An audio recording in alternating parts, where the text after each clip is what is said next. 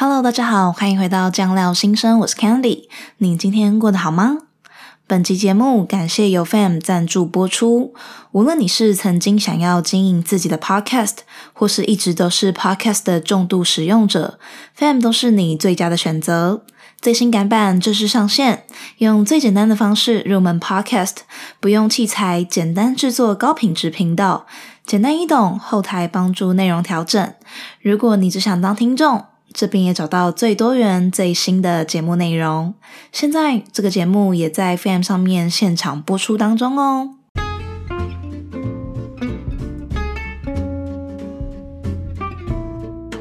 嗨，大家最近过得好吗？我觉得就是已经待在家里面太久，就生活变得蛮无聊的。我已经待在家已经快两个礼拜了吧。就是都没有出门，所以呢，待在家不知道干嘛，就只好精进自己的厨艺。我就上网买了一本，好像还蛮推，就大家都蛮推的一本食谱书。然后呢，我就做了第封面的那个呃南蛮烧的猪肉丸，还蛮不错的。就确实呃那个南蛮酱真的蛮好吃，做法还蛮简单的，就是说你要一汤匙的酱油，一汤匙的醋跟一汤匙的糖，反正呢看你是要烧。嗯，猪肉或是鸡肉都可以。先把肉啊、蔬菜煮熟之后呢，再加入这个酱，就变成超好吃的。那这边就分享给大家。我还有自己创一个，因为它原本食谱上面是有一个塔塔酱，那塔塔酱是放水煮蛋，然后再用美乃滋把它捣碎，弄得就是很像蛋沙拉。那因为就是我想要减肥，所以呢我就不放美乃滋，因为美乃滋超胖的，我就改成用那个希腊优格，因为它其实是个日本食谱啦。那我不知道大家有没有去过日本，日本的美乃滋都还就是有点酸酸的，所以呢我用无糖优格、希腊优格代替的话，其实会蛮像它那个酸酸的口感。然后吃起来也蛮好吃的，这边就推荐给大家。如果你想要减脂，你就想要吃蛋沙拉的话，就可以用这个希腊优格加鸡蛋的这个沙拉的组合。好，因为在家实在太无聊，想说那就不然来开个脸书社团。我上一集应该有讲。嗯，因为我想说，还是想认识一下，就是大家想对这个社团有什么样的期待，不然的话，我就很怕，呃，背离大家期待，大家加进来不知道干嘛。所以呢，我就开了一个小小的表单。那就是因为呢，就 Facebook 它那个入社的连接啊，就入社的问题，你可以放表单的连接，可是那个连接是就它不会自动跳过去的。所以如果你是用手机的话呢，就有点拍谢，你可能就比较用打，或者是你现在有听到这一集，你是用 Podcasting 的话，我会。会把入社的那个表单填在，就是放在我的节目资讯栏那边。那你记得先去填表单，再去我的粉丝专业，就是要求加入这个社团。因为要求加入这个社团需要有一个密码，那那个密码我会放在就是填表单的最后一页。所以大家记得先填表单再加社团。那这个社团主要是干嘛呢？就是我会分享一些，比如说我看的还蛮不错的 TED Talk，或是有一些我觉得很值得跟大家分享的，以连接的形式贴在社团里面，所以会跟 Instagram 有点不太一样。那等到人比较多一点点的时候呢，我就会问大家，比如说想要看什么书，或是有没有人想要一起加入嗯读书会这个形式，那我们可能就会一个礼拜读一本书，那大家可以开一个线上的 meeting。那因为现在还人蛮少了，我是还蛮建议大家在这个人少的时候可以先加入。就不是，这不是什么老王卖瓜，自卖自夸。简单来讲，就是人比较少的时候，我觉得可以跟不同的，不管是我跟大家，或是大家彼此之间，都可以有更深的一层交流。所以呢，如果你想要有一个，就是在疫情期间不知道干嘛的话，可以加入这个社团。好，那最后来跟大家分享一个，就是我一直以来都蛮困扰的一件事情。嗯，我一直在想说，要不要跟嗯粉丝们，就是听众们，有一个比较嗯亲密的称呼，因为我想说这样的话才可以比较知道说哦，就是你是我的粉丝啊，或者是我们之间其实是已经培养了一个长久的关系了。我就觉得名字其实有点重要。但我之前听古癌啊，古癌就说，要是他知道，就是他听一个 podcast，然后被叫成什么癌细胞，他一定会超不爽的，就觉得怎么那么智障。然后我就想说，呃，那这样我到底是要不要取还是不要取？因为其实就是取名字的话，也可以增加。我们之间的一个亲密感了，那就大家都反应蛮了解，因为我之前在我的 Instagram 上面开了几个名称给大家选，第一个就叫 Sugar，因为 Sugar 是糖嘛，然后也是一个就是算是一个对于亲密的爱人的称呼嘛，反正就是 Sugar，因为我觉得大家都对我蛮好的，粉丝们都真的很支持我，然后真的很佛心来这样。那第一个 Sugar，第二个是那个糖粉。因为就是我是 Candy 嘛，然后糖粉又是一个日常生活本来就有的一个东西，所以糖粉粉丝 Candy 的粉丝，所以叫糖粉。那第三个是酱粉，就是酱料新生的粉丝。那第四个的话呢，是就是不用就叫粉丝或听众。结果后来发现，呃，糖粉跟酱粉的五五五，然后大家不想被特别的名字，也是很多人，所以我这样就陷入了一个苦恼。所以我还在想了，是到底要名字还是不要名字？嗯。就如果你有什么特别的想法的话，或者是你有什么特别建议的话，也欢迎你写信跟我讲，或者是用 Instagram 跟我讲你的想法。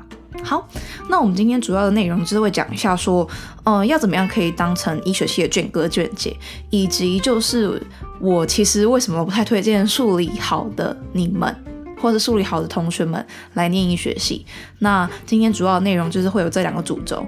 好，那废话不多说，我们的节目就开始喽，Let's go。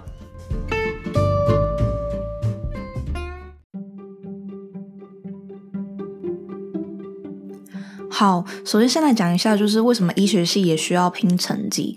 我以前就觉得说，哦，我这样子努力念书，念到医学系之后，我就要开心玩、放肆玩，反正我就不想再念书了。后来发现就不行，因为呢，医学系的在校成绩对我们以后的选科是非常重要的。除非呢，就是你有 BG，BG 就是 background。就是你爸妈可能是谁啊？那不然的话，你再选一些科别都是按照你的在学成绩去做选择的。所以，呃，如果你想要选越难的科别，也不是说难了，越热门的科别的话，你通常成绩就是要越好，因为大家都想要选。那如果是一些比较可能冷门，就大家比较不想去的话，那你成绩就不用那么好。那倒也不是说我很想要去一些特定的科别，只是我不想要让自己完全没有选择性，因为我就是一个 热爱自由的人。所以呢，我的成绩呢，大概就是我曾经大一、大二的时候蛮烂的。那我等下会说为什么大一、大二成绩蛮烂。那我大三、大四就慢慢成绩又比较好，可是也没有到很好，就大概反正就是维持在全班前三分之一。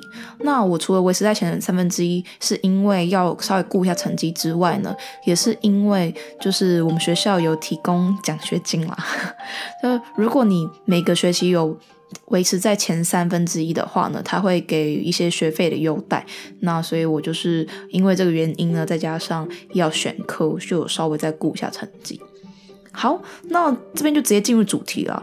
要怎么样拼好成绩呢？第一个很重要一点就是，大家可以先猜猜看，先让大家猜猜看是什么。好，第一件事就是人缘要够好，会不会很呃打破大家的想法？就是让大家是会觉得说要认真念书啊、苦读啊之类的，或者是每一堂课都要去上，这种就是你才比较容易成绩比较好。但我觉得，呃，你要我不是说我说一般人，就大部分人，如果你是学霸的情况，可能就不适用。可是呢，对于大部分医学系的学生来说，你要成绩够好的话，你人缘至少要好，至少不能够很差。为什么这么说？像是我举例哦，因为像我们医学系大一、大二的一些科比啊，很多时候是跟其他系一起修同一个老师的课，比如说像是生化，可能都是这一群老师在上课，然后呢，可能工位都是这一群老师在上课。那当都同一群老师在上课的时候呢，我不知道是我们学校比较懒，还是其他学校不是这样，可是应该这是一个大部分的通则啦，就是如果你是同一个科目的话，通常啦，题目不会差到太多。所以呢，如果牙医系先考了，考完之后，如果你有牙医系的一些好朋友的话，你就可以知道说牙医系考哪一些内容。那当你知道牙医系可以考哪些内容的话，就比我们在那边看 三四百页的书来得快很多啊，因为你就知道重点。所以我大一的时候，这边就要讲一下我为什么大一的时候成绩不好。我大一的时候就每天都很消沉。因为我其实算是一个蛮热情的人，再加上人缘应该还算可以。可是我大一的时候就很不开心。我考上医学系之后，就每天都过得很不开心了。那大家会不会觉得，大家听这样会不会觉得我很不知足，还是什么之类？反正就就很不开心。然后呢，我就不想要跟医学系的其他人交往，就是不是说那个 dating 那种，反正就是来往，我就觉得很烦。所以呢，我就没有什么认识的人。那这样子的话呢，就大家可能都有考古题，但我们就不知，但我就不知道，或者是大家一起集体的线上的一些活动啊，或者线上的一些讨论啊，我就也没有办法参与，就只能靠自己。那相对来说，就真的差蛮多的。因为我后来大一下的时候，慢慢走出我那个不开心。我那时候可以稍微讲一下，我那时候不开心就是我还每天。就每个礼拜三还跑去我们学校旁边的一个小酒馆喝酒。倒不是因为我真的很有钱或者真的很爱喝，是因为那个小酒馆他每个礼拜三就是他有一个 ladies night，反正就是他就会就免钱，那我就去就去喝酒这样子，喝完酒我再去上通识课。好，anyway，反正我当我走走出了那段阴霾期之后，慢慢跟班上的同学培养一个正常的人际网络，我的成绩就真的有进步。所以呢，我觉得最重要的真的是人缘，因为你读这么多本供笔，还不知道供笔的，请去听上一集我介绍供笔是什么。你读这么多供笔，都还不如你知道内线消息来的好。那因为我们后来就是我们班啦，大二、大三、大四之后呢，有共同出考古题。所以呢，我们就大概知道说哪些会比较容易考。可是，在之前的话，算是一个单兵作战，跟你朋友多，你就知道谁谁就是有资源的状况下。那除了就是提前知道题目之外呢，人员可以帮你做什么事情？人员可以帮你做很多事情，像是什么？你如果因为这个，呃，医我上次有跟大家讲嘛，医学系的学生大部分都是不太爱去上课的，除非要点名。所以呢。就是当你要点名，而且点名分数，因为我们很少点，所以一点就占很多分。当要点名的时候，你不知道要点名，或是没有人提醒你，或是没有人帮你代签，帮忙你的时候，这个时候你的出席成绩就会被扣很多啊。那在大家考试的成绩都差不多的状况下，如果你没有出席成绩，你就会落后人家很多。所以在人员的部分，除了提前知道题目之外，之就是帮你点名这件事情也是非常重要的。好，那因为我讲人缘嘛，其实人缘不只有什么，不只是跟，嗯、不只是跟同学啊，人缘也跟就是，比如说你跟系办的感情啊，或者是你跟老师之间的感情。我不是说老师会泄题，而是说，当你今天跟比如说秘书比较好的时候，你有时候你就可以提前知道说，像是你考的范围到哪里，因为有些时候像我们要考试。就明天就要考试了，结果就是办公室都没有讲说明天考试的范围到哪里，我们就会以为上到哪里就要考到哪里。那大家如果不太知道我们考试的方式的话，可以去听我之前有做医学系，就是为什么那么多考试的那一集。但简单来讲，就是我们有时候上上上上上到中间就要考试。这种时候呢，如果你跟系办比较好，你就知道说，哦，老师其实就考试的范围只出到第几题而已，那你就可以知道说，你不用准备那么多，或者是你可以在有限的时间准备更有效的内容。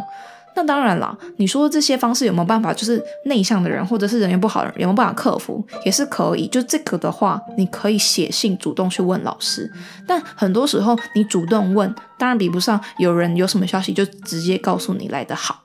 所以呢，我就是推荐，如果你是即将成为医学生，或是你是大一、大二，或是你已经是医学生的学弟妹，就是我非常推荐你一定要好好的把你的人缘抓住。你不一定要有很多很多好朋友，但是至少你要有一群，或者是你至少要在一个 group 里面，或者是你的朋友、你的男朋友、女朋友要在一个 group 里面，彼此守望相助，才比较容易生存下去了。当然，独斗是真的非常困难的。哦，而且那我这边跟大家分享一下，大部分的人是怎么就是有一群朋友的啦。那通常不外乎就是你的男朋友、女朋友，或者是你男朋友、女朋友的朋友，或者是社团。就是有些时候你们都同一个社团的话，你们感情会比较好。那也有很多人是去加戏队，或者是室友。那通常这几群就是你可以努力的方向。那这边讲一个额外话，我会蛮建议，如果是。嗯，医学系的学弟妹的话，能够住宿就住宿。那不能住宿的话，也看能不能在大一的时候先找房子，就住在附近。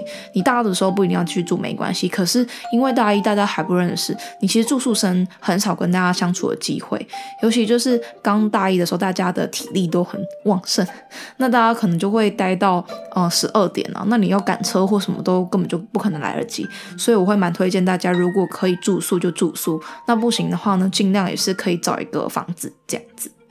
好，讲完人员之后呢，要讲一个我自己用的方式。那这个方式大家要想一下，因为第一名是人员嘛，第二名我觉得就是这个。可是这个的话呢，要想一下，你们学校可能不一定适用，可是在我们学校是适用的。就是我们通识课的成绩是算到你的学期平均里面的，所以当你今天通识课的成绩越高分，你的整个平均也会比较高，那你排名也会比较前面。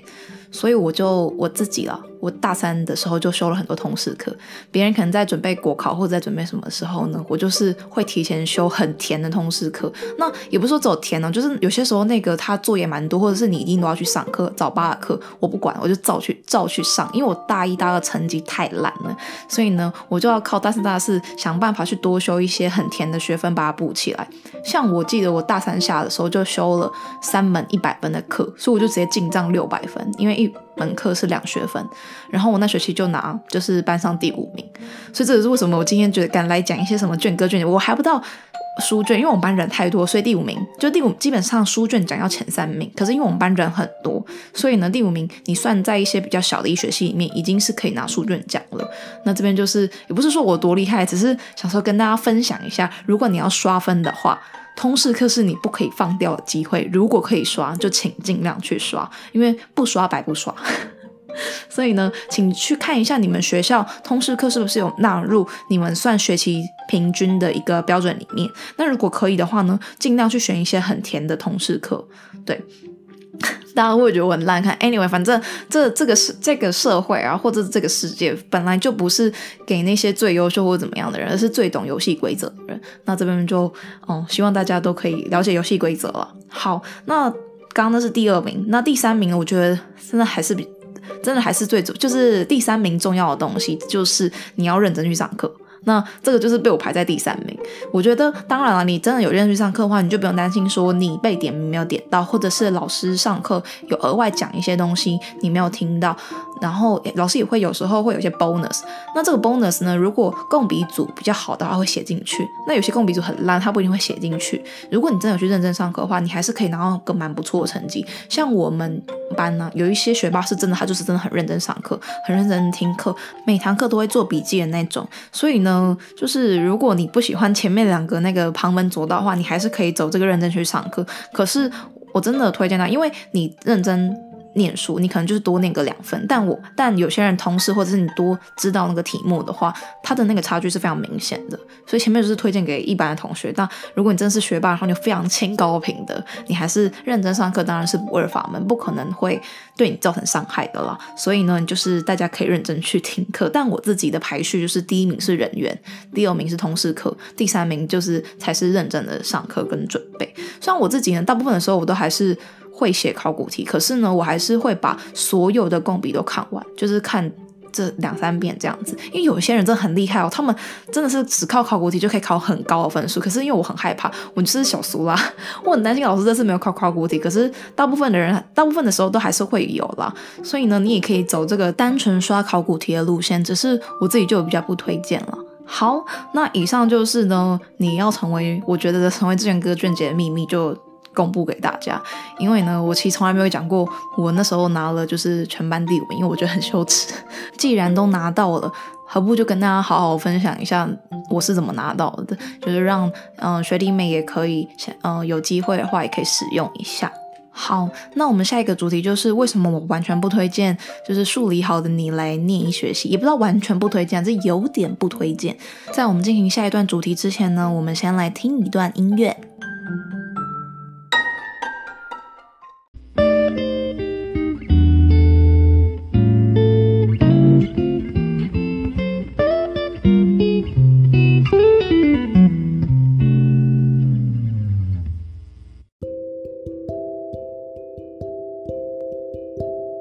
知道就是医学系的入学标准是什么吗？简单来讲，就是像职考的话，我们是英文、数学、物理、化学、生物这这五科。然后呢，嗯、学测的话，我要看学校不一定。反正简单讲是没有没有社会这一科。所以你听一下，你就知道说，大部分的人来念医学系都是数理科蛮强的，至少都。嗯，至少名列前茅那一种。那数理科最在意的价值是什么？我自己是觉得是一些逻辑推演啊，还有一些运算的能力，跟一些想象一些抽象问题的能力吧。可是呢，在医学系里面学的东西是什么？大部分的时候我们会需要就是认真的去想说，为什么他会这样嘛？或者是去想说，哦，要怎么样逻辑推演出这个结果结论啊，或者是定理，或者是要不要去算数等等的。大部分的时候真的都不需要。少数很少数的科目可能是用，可能是你可以用想的，或者是用推的，像生理这种科目。可是大部分的时候，你就是没有什么逻辑，你就把它背起来。你想一下，它这个这条神经为什么跟这条神经会在一起？然后会在一起，为什么又再分三段？分了三段之后呢？为什么？前面两段合在一起，后面一段又跟另外一段就是分开，等等，这都没有规则的啊。或者是为什么这条肌肉这里就是有两条肌肉，然后这里有三条肌肉，那这条肌肉叫这个名字，或者是这个神经的路径走路啊，从就是从脑啊到脊髓啊到你的就是肢体。就它的走整个走的路径怎么传，要不要这边要不要对侧或这边要同侧？你当然是可以想一些方式去给它一个逻辑，但这个逻辑性是非常非常少的。所以大部分的时候我们在做的事情就是什么？就是背起来。我们今天在做的事情就是把所有东西你可以知道，把它背起来，然后考试的时候你知道正确答案是什么就好了。那我想问大家，为什么今天你数理很好，你要来就是来背东西？对，我就其实我觉得就很纳闷，我那时候就想说，我其实刚进医学系，我就觉得说，为什么医学系都在背，然后要用这种方式筛选出数理很强的人进来这个这个这个系里面，我其实不懂哎，就是所以我自己觉得，我念医学系有变笨。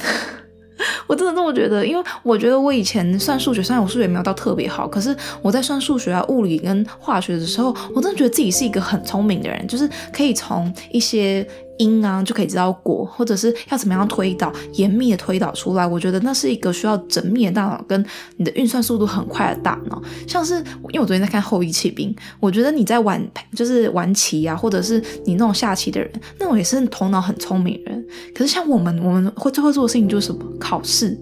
我不是说我们很会背书哦，我说我们很会考试，因为基本上考完试，大部分人就是忘记了，真不止我啦，就是大部分人都会忘记，所以呢。我觉得我们是很善于，就是在这个呃升学制度里面，很善于去玩这些升学游戏的人。但相对来说，我们的可能在数理的成绩跟数学天分是比较好。但进到医学系之后，基本上是没有用武之地的。你可能大一还会有一些嗯，比如说微积分啊，或者是普物等等的。可是，一般的医师大部分的时候都是用不到的。那想到这件事情，我就想说，其实不只是医学系啊。整个世界啊，整个社会不止台湾哦。你在进到你的那个科系之前啊，就进到你的科系之前，我们不是要学很多有的没有的东西吗？但那些东西就是到你考上的那一刻之后，就再也不重要嘞。像我以前把那个就是古文背得多熟，或者是我社会有多强，我以前就是我社会十五级，然后呢，我的那个国中会考社会没有错一题，就是我全对。可是我现在一题书我都写不出来。我弟让我看那个历史啊或者地理，我真的很多我都不知道。那我其实觉得，那我前面这十二年的人生就真的都浪费。我不知道我们跟大家讲过，就是我之前在看一个就是那个一万小时的 TED Talk 时候，他有跟大家讲说，其实你的人啊怎么样一万小时，就是你。一天做八小时嘛，然后一周就一周五天，你四十小时，它就是一个正职的工作。那你这个正正职的工作啊，你连续做这么久，你就会变成那个领域的稍微像专专家这样子。那我想说，我什么时候做过一个，就是我一天做超过八小时，然后做超过，哦，我想想，这样到底是几年？反正就是四十一一天一周四十嘛，那一年五十二周，四十乘以。五十的话就是两千嘛，那两千再乘以五年，反正就做五年的工作。我做了什么事情？我有做到五年，然后一天有超过八小时。我想了一想，就是我每天在念书。我以前真的是职业学生的，因为大家不只是我，大家应该都是职业学生。就是这个职业学生，不是说你是花钱来当学生了，是指说你从早上你看你八点开始念书，念到晚上可能十一点，每天都花了超多的时间来准备这个国英数化生这这几科，哦，还反正就还还有还有社社会啊，就是立地功。然后呢，当你考上就是科系的那一刻之后，这些你曾经花了十二年在那边把它弄得炉火纯青的东西，就一点也不重要了。所以你看，我现在大四，我也连国中的历史、地理，我常大部分真的都还给老师了。我就觉得说，这个社会为什么要浪费我那么多时间？当然了，你说有一些，比如说国中基本教育，我觉得都还算正常，因为你要知道说，比如说一些相关的法律啊，或者是一些基本的历史，你对整个社会有、整个世界有一个基本的认识，那都是蛮正常的。可是高中学的那些东西，真的有必要吗？就我真的用不到啦，我为什么要学这些东西？我觉得有些人，我觉得有些人当然会说啊，你不是有有用到才会学啊。可是我觉得。国中的基本教育对你来说就已经是蛮足够了，所以如果是我自己的话，我的小孩我会不会让他像我一样是一个这么炉火纯青的在玩这些国英数物化生，然后十八岁以后再也不重要的科目？我觉得我倒不会，我就倒不会说要让他是一个在这个体制里面，就是虽然这么成功，可是浪费了很多很多很多时间。大家想一下，就是真的十二年的人生，在一个不重要的东西。因为我们现在学的东西，跟我十二年这十二年以来学的东西都完全没有关系啊，就大部分都没关系。所以我自己啊，会觉得如果是我的小孩的话，我还宁愿让他去学我觉得最重要，比如说像是英文，或者是让他学一些语言，因为我觉得语言大部分是可以带着走。然后你去不同国家的时候，或者是你借由这个语言去认识那个文化，那当然这这一部分就是跟我自己的一些想法比较有关系，因为我很喜欢学语言，所以我这边只是举例说。我自己不太会希望他一定要花这么多的时间，或是鼓励他把这个国音数物化生弄这么炉火纯青。我还会，我相反，我会比较愿意，就是让他呢，可能就是多探索自己的一些兴趣。像我自己觉得比较重要，除了语言之外，可能就是体育啊，或者是音乐，这些对于人格的培养跟一个人的价值，不会在你十八岁结束了之后呢，就是十八岁考完大学的那一刻，你完全就再也用不到带不走的能力。我觉得那才是一个人在小时候或是青少年，他比较需要培养的能力了。那当然了，就是回到游戏规则这件事情，如果你今天很确定，你就一定要走医学系，或者是你今天很确定你要的科系或者是大学就一定要玩这套游戏规则的话，我觉得还是可以让大家就是投入在这个国英数物化生里面。但是呢，我觉得这不要是他唯一的东西，不要是我们大家唯一的东西，因为在我们考试之前，我们都觉得说哇，真的是像天一样这种的感觉。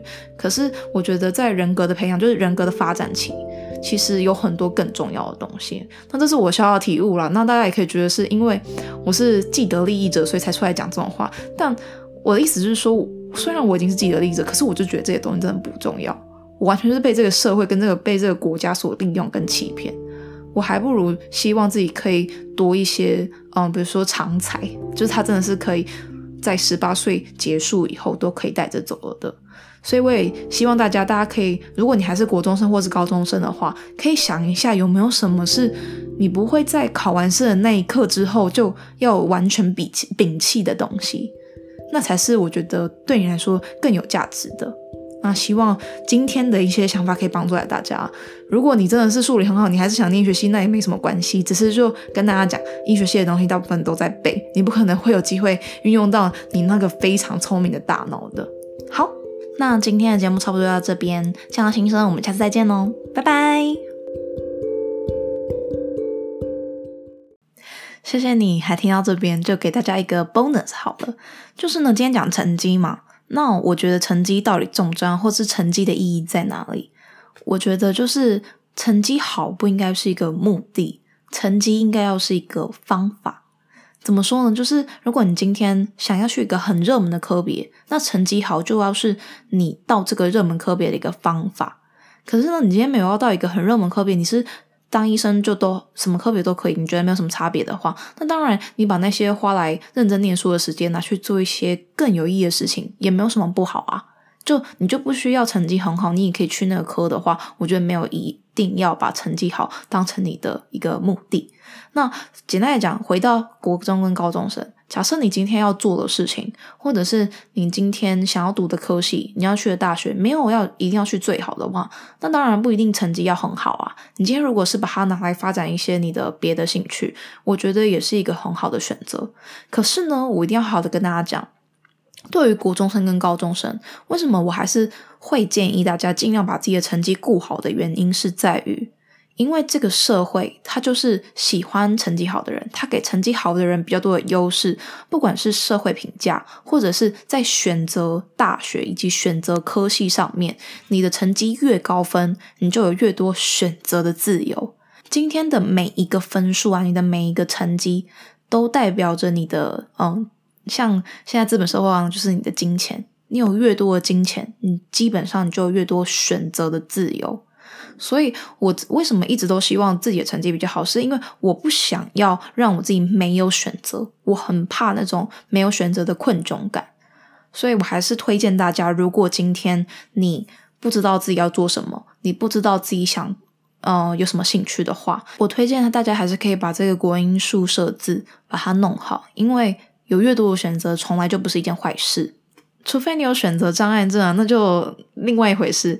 Anyway，有越多的选择，真的是越自由，越自由，通常都不是什么坏事。希望大家都能够过自己想要的人生。好。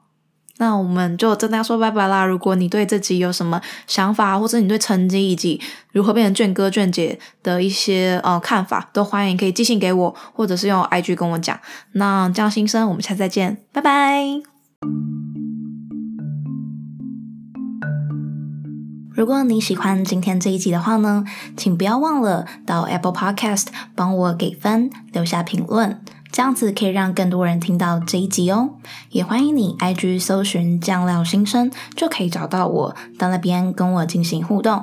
那希望可以再看到你哦，Candy 祝你有一个美好的一天。